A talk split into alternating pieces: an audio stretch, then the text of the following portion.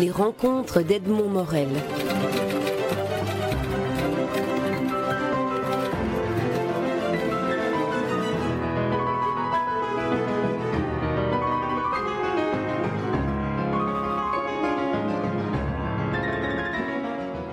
Georges Lebouc, nous nous retrouvons avec euh, très grand plaisir en ce qui me concerne pour 20 promenades à Bruxelles. 20 promenades, le titre ajoute et séjour à Bruxelles. C'est paru aux éditions Racine. Alors comme nous sommes euh, un peu littéraires, nous allons principalement, si vous le voulez bien, nous attarder aux aspects littéraires de, votre, ouvrage qui est euh, co-signé par Bernard Delcor qui lui nous a indiqué quelques, quelques adresses gastronomiques et quelques endroits où, loger. Alors, si vous le voulez bien, dans Bruxelles, j'aimerais qu'on commence par Victor Hugo. Tout à fait d'accord, d'autant plus que je le déteste. Entendons-nous On commence fort. Euh, il n'est pas question de dire que je déteste l'œuvre, encore qu'il y ait des passages qui... Mais je déteste le personnage. L'homme était imbuvable, absolument, résolument imbuvable. La preuve. Pourquoi est-il venu en 1851 comme exilé politique, foutaise. Ce n'est pas vrai. En réalité, il avait été léché les bottes, et peut-être un peu plus haut, de Napoléon III pour devenir pratiquement son premier ministre. Et Napoléon III l'avait envoyé paître.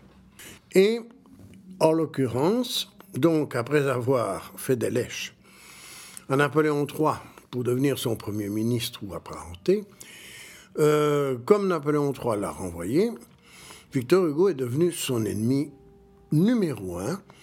Et donc, il, il est venu en Belgique, certes, mais il y avait une autre idée derrière la tête. L'autre idée, c'était évidemment de signer le contrat du siècle. Alors, quel était ce contrat? C'était celui qui le lirait à Verboeckhoven, autrement dit le plus grand éditeur belge de l'époque, qui avait promis de lui donner un million de francs or pour les misères. Parce que au départ, les misérables ne s'appelaient pas les misérables, mais bien les misères.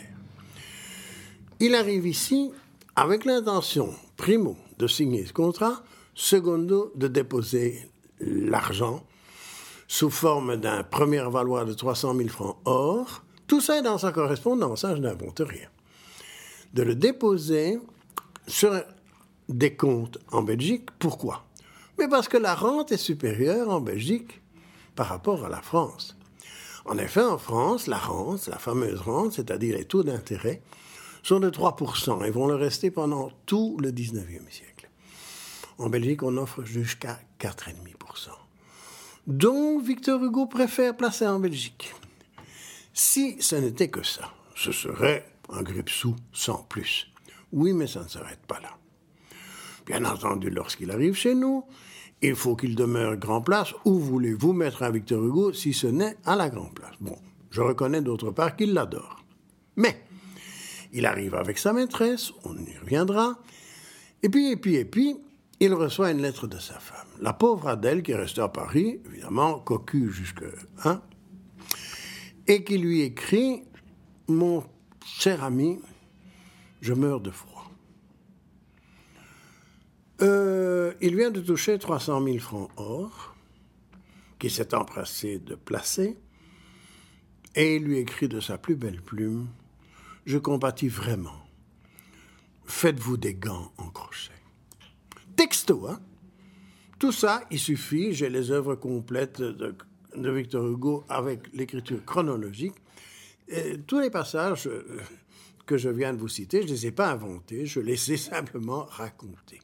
Revenons à Bruxelles. Lui, il s'installe Grand Place. Il installe sa maîtresse, que vous avez évoqué, Juliette Drouet, dans les galeries Saint-Hubert. Et... Pas, exactement. Hein. la galerie des Princes. Ou plutôt la galerie du Prince. Parce qu'en fait, ça s'appelait des Princes à l'origine, parce qu'il y en avait plusieurs. Euh, il y avait notamment le prince qui allait devenir Léopold II. Mais en réalité, euh, il y a d'ailleurs une hésitation, parce qu'on appelle tantôt Galerie des Princes, tantôt Galerie du Prince. Si vous êtes dans la Galerie Saint-Hubert et que vous vous dirigez vers la fameuse librairie Tropisme et vers la rue des Dominicains, vous avez une superbe plaque qui indique encore dans l'écriture du temps Galerie du Prince, et c'est évidemment euh, dans ce, avec ces, chiffres dorés magnifiques. C'était à ce moment-là le prince, le seul prince héritier susceptible de succéder à son père, qui mm-hmm. était, qui était honoré par, euh, par un nom de cette galerie. Mais revenons, revenons dans la galerie. Vous avez évoqué la librairie Tropisme.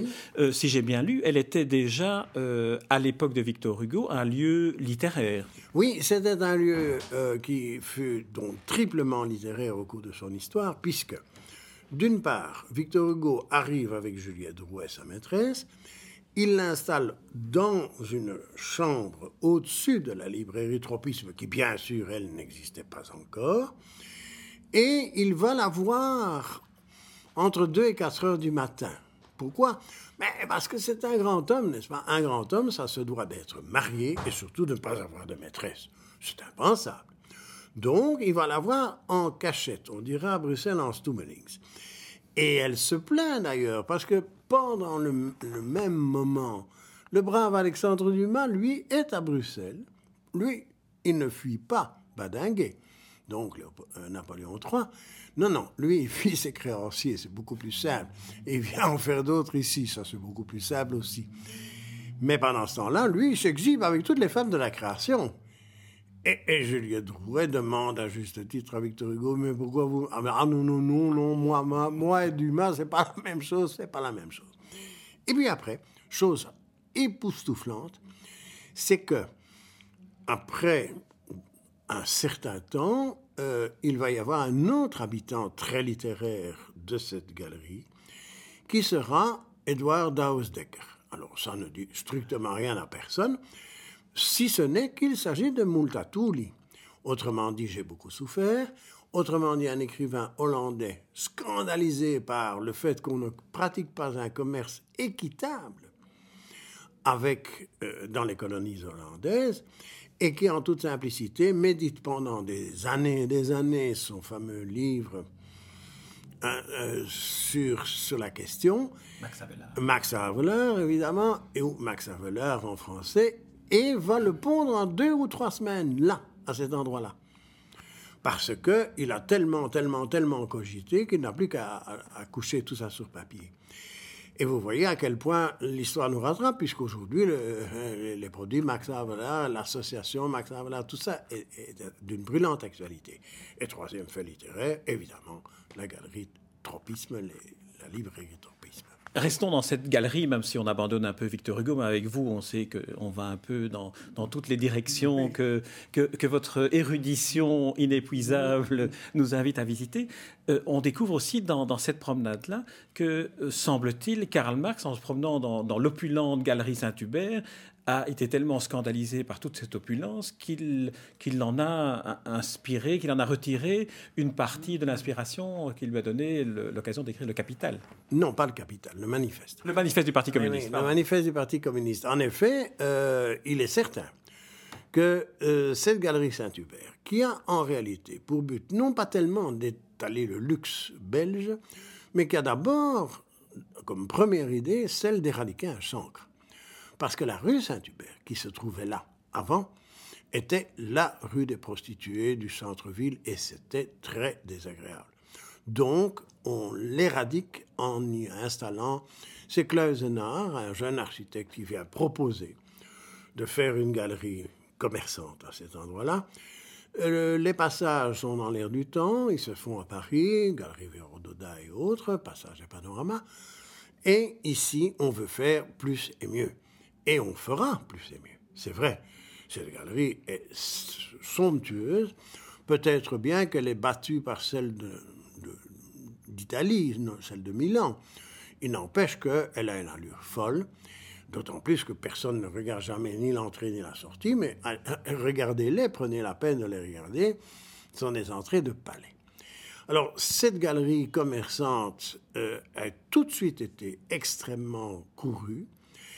Et elle a scandalisé le pauvre Marx qui se trouvait ici en compagnie d'Engels et il cogitait déjà de rédiger leur manifeste du Parti communiste.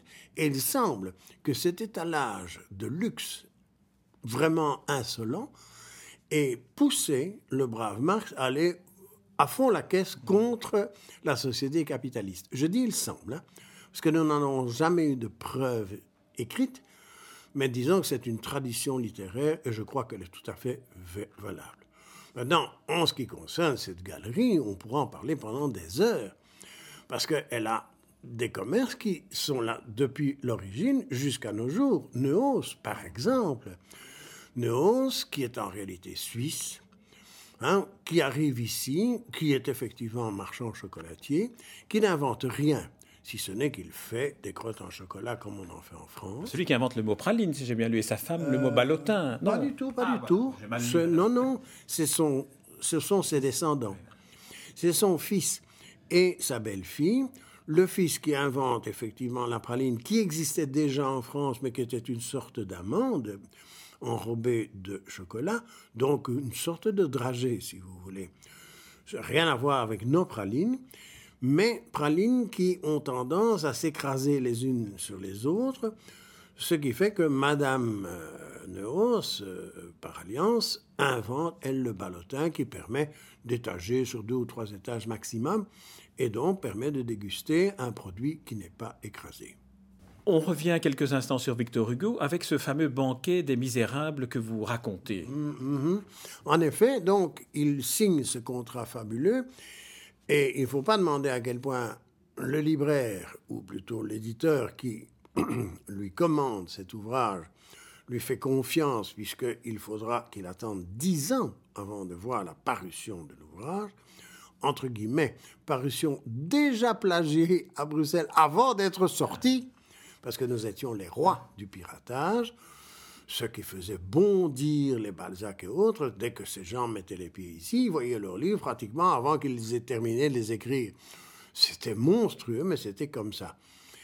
Et donc, Victor Hugo euh, finit C'est misérable dans les îles anglo-normandes, mais il fait constamment le voyage, parce que, un voyage amusant pour les gens qui ne savent pas que Bruxelles fut un grand port de mer, il part de Bruxelles, c'est-à-dire du Vismet, du marché aux poissons. Il parcourt les canaux, remonte l'Escaut et arrive dans les îles anglo-normandes avec un bateau qui fait Bruxelles-Jersey ou Bruxelles-Guernesey. J'en profite pour signaler d'ailleurs que c'est un des chapitres de votre livre, Bruxelles, port de mer. Hein. Exactement. C'est même par là que j'ai commencé l'écriture du livre. Et donc, Victor Hugo se retrouve à ce moment-là à Bruxelles et bien sûr, en plein accord avec l'éditeur, décide d'inventer tout le banc et l'arrière-ban de la littérature belge, mais surtout française, parce que évidemment, littérature belge à l'époque, il y en a, mais enfin pas, pas, pas, pas énormément. Hein. N'oublions pas que nous ne sommes jamais, au moment de l'apparition des Misérables, que 20 ou 30 ans après l'indépendance de la Belgique, c'est un pays jeune, c'est un pays neuf, il n'y a pas vraiment beaucoup de grands hommes de lettres.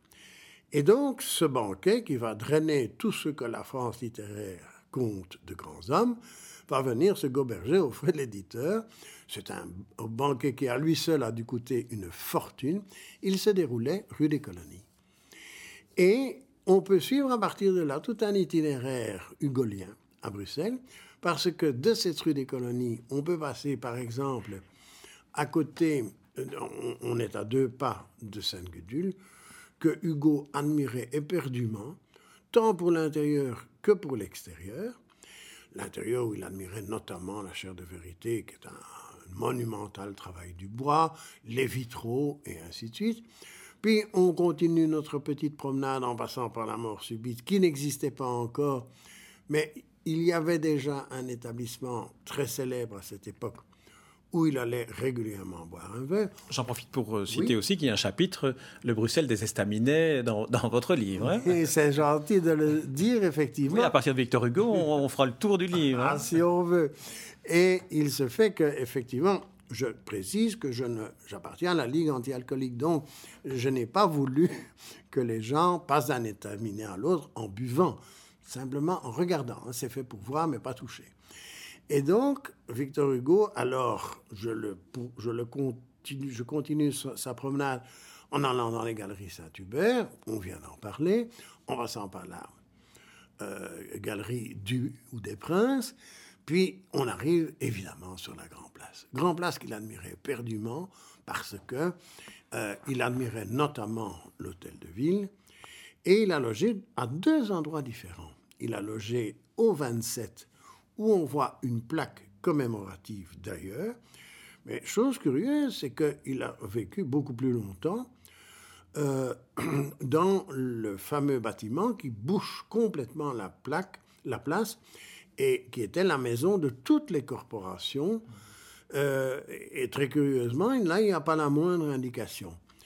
Il y était beaucoup plus heureux parce que c'était mieux chauffé, enfin, il y avait toutes sortes d'avantages. Et euh, j'en profite pour dire qu'à deux pas, publicité gratuite, vous avez évidemment la Maison du Cygne, maison très célèbre parce qu'elle est assez huppée. C'est là où le Parti socialiste belge a été créé. Hein. Oui, entre autres, eh bien, c'est là que Marx et Engels se retrouvaient.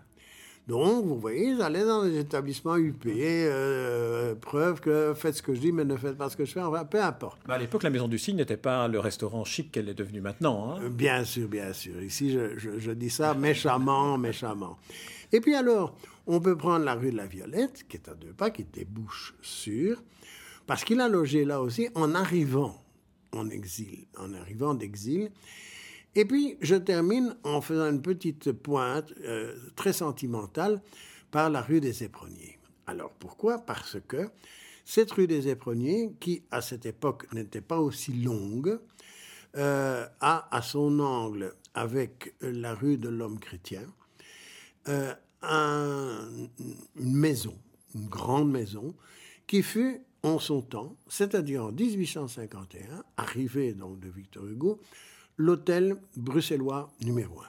Il venait d'être créé et tous les exilés français, ou, tous ceux qui avaient de l'argent, bien sûr, logeaient là. Et Victor Hugo venait régulièrement leur rendre visite, et je suis d'autant plus fier que c'est là que je suis né. Parce que cette maison a perdu de son lustre. Cet hôtel, comme beaucoup d'autres, est tombé en déliquescence. Il a été remplacé par une clinique. Et il se fait que le médecin de ma mère était accoucheur dans cette clinique et je suis donc né ainsi tout à fait par hasard à quelques pas de la Grand Place et dans un lieu hugolien, moi qui ne l'aime pas. Enfin, passons. on n'est pas l'homme, hein, on est bien d'accord. Rappelons que quand même l'œuvre. L'œuvre, c'est pas tout à fait la même chose. Et effectivement, euh, cette, euh, cette maison, aujourd'hui, est devenue un immeuble à appartement. Un point, c'est tout. Mais voilà, un itinéraire tel qu'on peut les trouver. Il y en a 20 ainsi dans, dans cet ouvrage.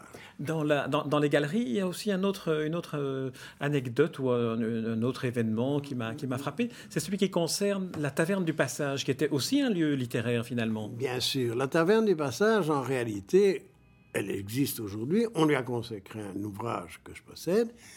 Et c'est un lieu qui fut en son temps, c'est-à-dire époque Victor Hugo d'une part, Baudelaire de l'autre, et Verlaine et Rimbaud, ce fut l'endroit où on prononçait les conférences. C'était, si vous voulez, le palais des beaux-arts de l'époque. Donc, quand on prononçait une grande conférence, les conférenciers étrangers, ceux que je viens de citer d'ailleurs, allait prononcer ses conférences à la taverne du passage. Évidemment, euh, celui qui s'est planté, alors monumentalement, et je crois que c'est par pure timidité, c'est Baudelaire. Baudelaire qui euh, a tellement, tellement dilapidé une fortune en France qu'il vient à Bruxelles dans l'espoir de se refaire. Ce ne sera pas du tout le cas, et c'est par sa faute, mais je crois surtout par la faute de sa timidité. Comme tous les timides, il est très gauche devant le public, et lorsqu'il se trouve en face du public, qui est pratiquement le couvent des oiseaux, pour sa première conférence, il commence à sortir des insanités, des monstruosités. Et je ne crois pas qu'elles soient imputables au fait qu'il est syphilitique au dernier degré et qu'il va finir complètement fou. Pas du tout. Mais il croit faire des plaisanteries. Et ces plaisanteries sont d'un goût tellement douteux que le couvent des oiseaux se taille. Et les autres conférences euh, auront de moins en moins de public. Et à partir de là, la maladie aidant d'une part, la rancœur de l'autre, Baudelaire va se mettre à haïr la Belgique et écrire des monstruosités parce que ce sont les divagations d'un fou. Tout ce qu'il a écrit sur la Belgique est lamentable, lamentable. Terminons parce qu'on on, arrive avec vous, le temps passe beaucoup trop vite. On arrive au bout, au bout de cette première interview, mais, on en fera d'autres. Et je vous propose d'ailleurs qu'on en fasse quelques-unes in situ dans les lieux, dans d'autres lieux des promenades.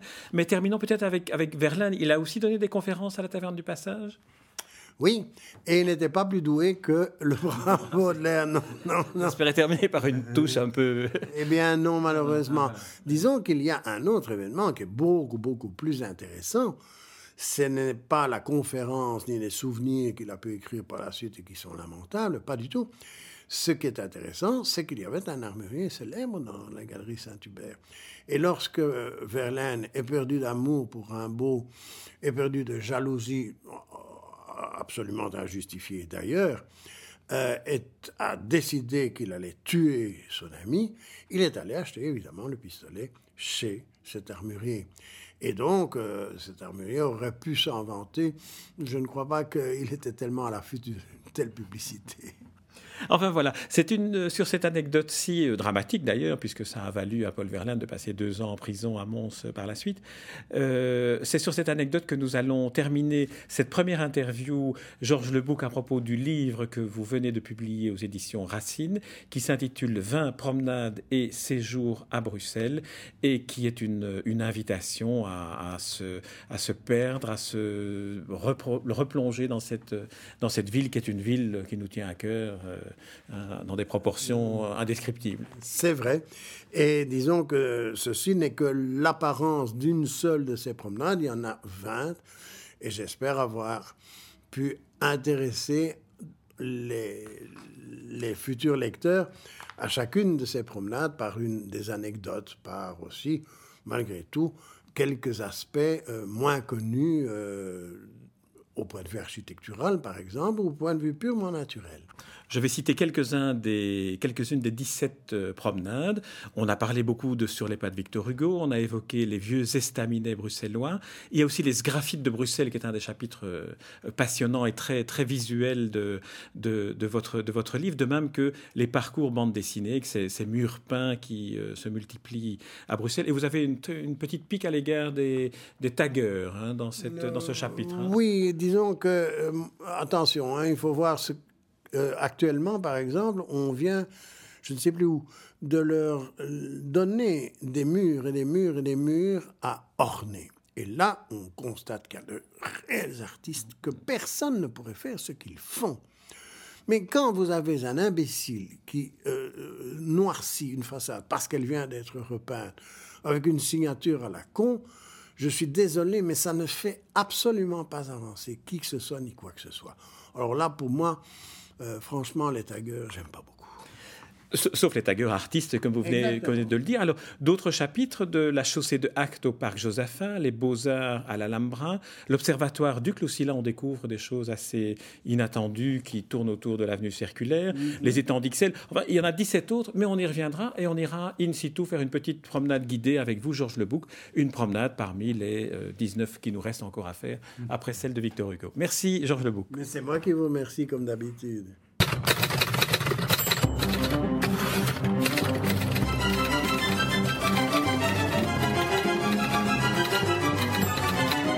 Les rencontres d'Edmond Morel.